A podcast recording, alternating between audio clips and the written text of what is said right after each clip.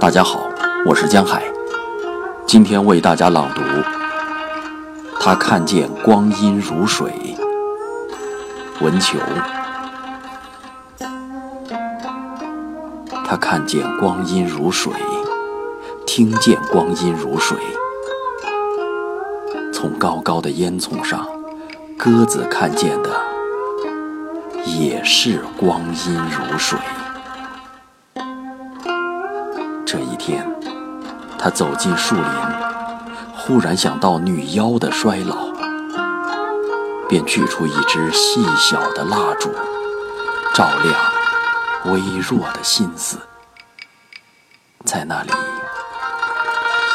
数着树叶。